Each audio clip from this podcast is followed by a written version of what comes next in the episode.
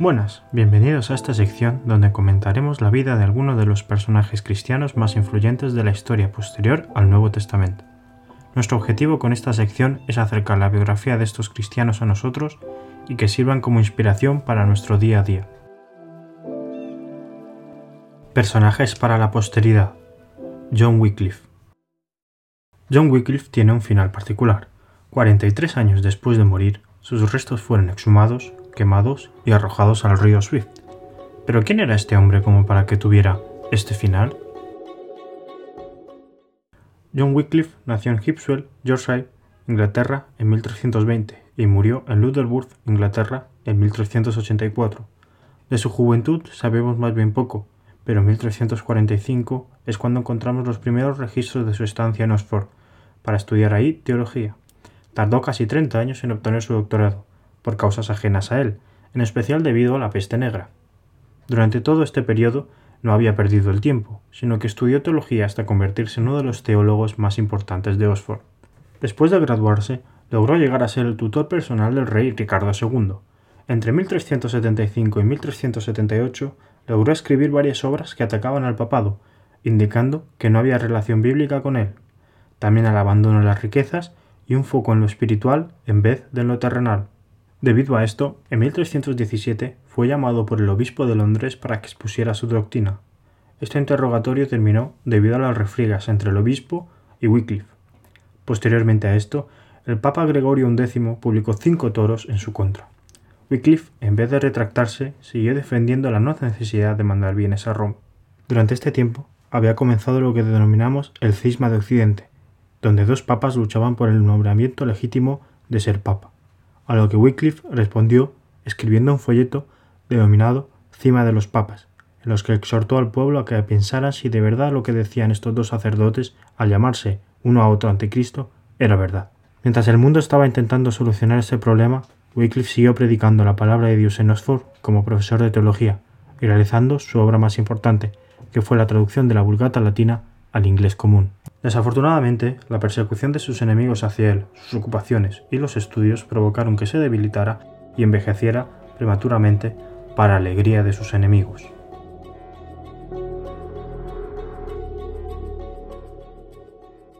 Aprovechando esta situación, cuatro representantes de las órdenes religiosas junto a cuatro dignatarios civiles fueron a su casa a indicarle que ante su inminente muerte se retractara de todo lo que había dicho. Ante esto, Wycliffe pidió a su criado que lo ayudara a incorporarse, y dijo lo siguiente, con total firmeza. No voy a morir, sino que viviré para volver a denunciar las maquinaciones de los frailes. Ante esto, los monjes y sus acompañantes salieron de su aposento de manera acelerada. Tres veces le citaron a los tribunales después de dicha afirmación, pero ninguna tuvo un resultado en él. Wycliffe no se retractó ni disimuló nada de lo que había dicho. Después de todo lo anterior, que Wycliffe pudiera seguir siendo libre se debía al apoyo continuo que tenía gracias a sus poderosos amigos y a su actitud ante el Parlamento. Finalmente, dos ataques apopléticos, accidentes cerebrovasculares, hicieron que muriera y fuera enterrado en el patio de la iglesia de Luderburg. Posterior a su muerte, en 1414, en el concilio de Constanza se le declaró hereje.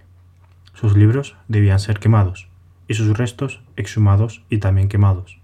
Finalmente, este dicto se cumplió en 1428, cuando su tumba fue abierta, quemados sus huesos y arrojadas las cenizas al río Swift. Sus restos pasaron desde el río Swift al río Avon, luego al Severn, y acabaron en el mar, lo que posteriormente las llevó al océano. De esta manera, sus restos fueron dispersados, al igual que su doctrina, por todo el mundo. En relación con sus doctrinas principales, muchas de ellas expresadas en sus libros, tenemos varios puntos. Respecto al dominio, establece que solo Dios es el único que posee el dominio y es omnipresente en este mundo.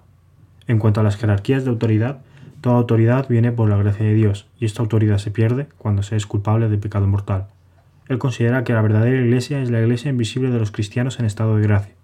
Negaba el principio de autoridad jerárquica de la iglesia, negaba que los curas que hubieran cometido pecado mortal pudieran perdonar pecados, e incluso llegó a afirmar que la Iglesia de Inglaterra era pecadora y culpable de corrupción. Por último, sobre las Sagradas Escrituras, encontramos que defendía fervientemente la vuelta a las Escrituras, donde reside el auténtico poder y no en la Iglesia. Esto influenció en gran manera su actitud.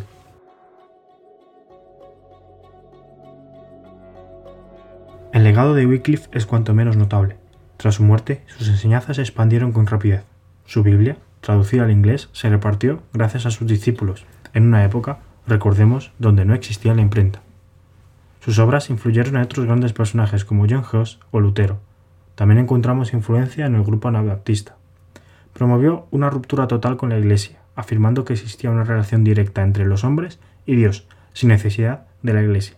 Se le considera uno de los precursores de la Reforma protestante. Su carácter es una prueba del poder transformador y educador de la Biblia. A la Biblia le debió todo lo que era. Wycliffe fue uno de los mayores reformadores de la historia, uno de los predecesores a la reforma dada por Lutero. Gracias a las escrituras, Wycliffe luchó contra la oscuridad intelectual y la corrupción moral que había en su época. No se dejó doblegar por ellas, sino que junto a las sagradas escrituras luchó hasta el final de su vida contra tales males. Su figura aparece tallada en un momento a la reforma luterana en la ciudad de Worms, como precursor de la reforma.